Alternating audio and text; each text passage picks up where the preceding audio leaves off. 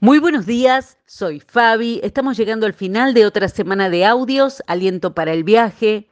Los albatros tienen un extraño hábito de descanso. Duermen mientras vuelan, pues sus dos mitades del cerebro lo hacen por turnos. Y algunos quisiéramos ser albatros a veces, como quisiera que el día tuviera 30 horas, nos escuchamos decir.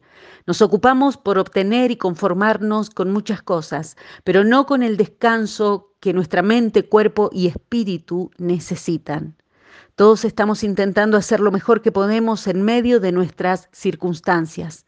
Pero es irónico que mientras post pandemia abundan los informes e investigaciones médicas acerca de los cambios que han tenido los tiempos de descanso verdadero y el impacto que esto tiene en nuestro cuerpo, se venden millones y millones de energizantes para aguantar el ritmo un poco más. La Biblia habla sobre la teología del descanso. Nos levantamos, hacemos, descansamos. Y así repetimos. No se excluyen estas acciones, se complementan. En Génesis capítulo 2, Dios nos enseña. Así quedó terminada la creación de los cielos y la tierra y de todo lo que hay en ellos. Cuando llegó el séptimo día, Dios ya había terminado su obra de creación y descansó de toda su labor.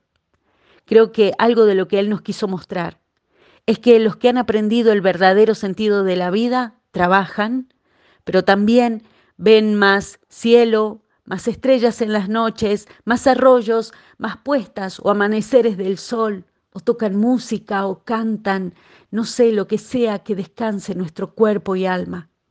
Es que en ese lugar es donde podemos recordar quiénes somos realmente. Somos creación, no somos Dios, no podemos todo, no podemos firmar cheques sin fondo con nuestra necesidad de control o queriendo cubrir todos los huecos, porque tenemos límites y nuestra energía interna y del cuerpo también necesita ser renovada.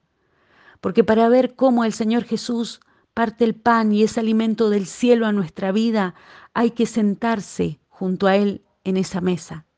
Porque para que nuestros ojos sean abiertos y se encienda nuevamente nuestro corazón después del cansancio del camino, es necesario sentarse con Él, como aquellos discípulos de Lucas 24.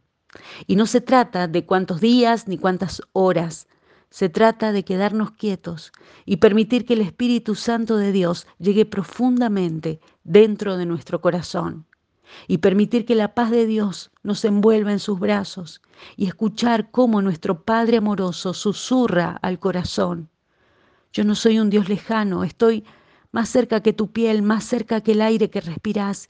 Mi amor es más fuerte que tu soledad, que tu preocupación o ansiedad.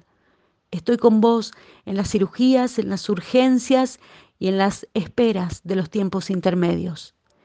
No te extiendo solamente mi mano, mi abrazo te envuelve.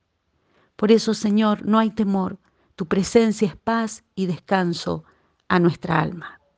Es tiempo de volver a Dios. En Lucas capítulo 15 dice, entonces el hijo regresó a la casa de su padre, y cuando todavía estaba lejos, su padre lo vio llegar. Lleno de amor y de compasión, corrió hacia su hijo, lo abrazó y lo besó. Gracias, Padre, en el nombre del Señor Jesucristo. Amén. Bendecido fin de semana para todos.